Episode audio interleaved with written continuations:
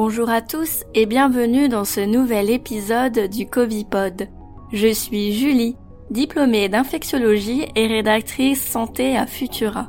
Si vous voulez soutenir ce podcast, n'hésitez pas à vous abonner, à laisser une note et un commentaire sur vos plateformes d'écoute préférées.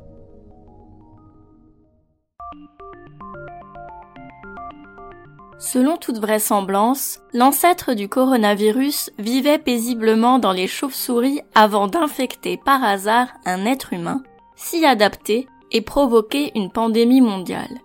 C'est le scénario que j'ai volontairement simplifié de la zoonose, le plus probable aux yeux des scientifiques. Les animaux peuvent nous transmettre des virus, mais l'inverse est vrai aussi. Atteints du Covid-19, des propriétaires ont refilé la maladie à leurs chats et à leurs chiens. Ces événements n'ont pas eu de conséquences autres que des symptômes bénins chez nos compagnons à quatre pattes. Mais d'autres cas sont plus préoccupants. La recherche du coronavirus dans les eaux usées est un bon moyen de surveiller l'épidémie. Un variant qui ne correspond à aucune séquence humaine référencée a été détecté dans les égouts de New York. Il porte à la fois des mutations d'Omicron et d'autres jamais observées chez l'homme. Deux hypothèses sont proposées. Soit les rats ont été contaminés par le SARS-CoV-2 via des excréments humains, soit ils sont le réservoir de ce nouveau variant. Quelles sont les implications en termes de santé publique de cette découverte? Pour l'instant, rien n'indique que ce variant puisse contaminer l'être humain. Des tests in vitro ont montré qu'il peut contaminer des cellules humaines, mais ce n'est pas une preuve suffisante. Alors qu'on pense que les chauves-souris sont le réservoir initial du SARS-CoV-2, sa propagation massive dans le monde pourrait en créer de nouveaux. À l'automne 2020, le cas des visons au Danemark avait défrayé la chronique. Les animaux, élevés en masse pour leur fourrure dans le pays, ont été contaminés par des employés d'un élevage. La souche de SARS-CoV-2 a développé de nouvelles mutations qui ont fait craindre un deuxième passage dans le sens vison-homme. 12 personnes ont été donc contaminées, provoquant l'abattage de plus de 15 millions de visons pour endiguer une éventuelle flambée épidémique. Une affaire qui fait encore parler d'elle aujourd'hui car la décision d'abattre les animaux a été prise alors qu'elle était illégale selon la loi danoise. Autre réservoir potentiel, les cerfs de Virginie. Un troupeau vit au plus près des hommes à Staten Island, un quartier de New York. 15% des animaux testés de ce troupeau présentent des anticorps anti-coronavirus, le signe d'une infection passée. Certains ont aussi été testés positifs pour le variant Omicron.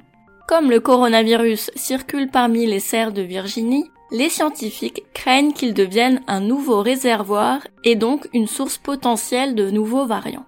Chats, chiens, visons, cerfs, mais aussi furets, lions ou léopards des neiges dans les eaux tous ces animaux peuvent être contaminés par le coronavirus. Le risque est que le virus développe de nouvelles mutations et repasse chez l'homme en étant plus contagieux ou virulent.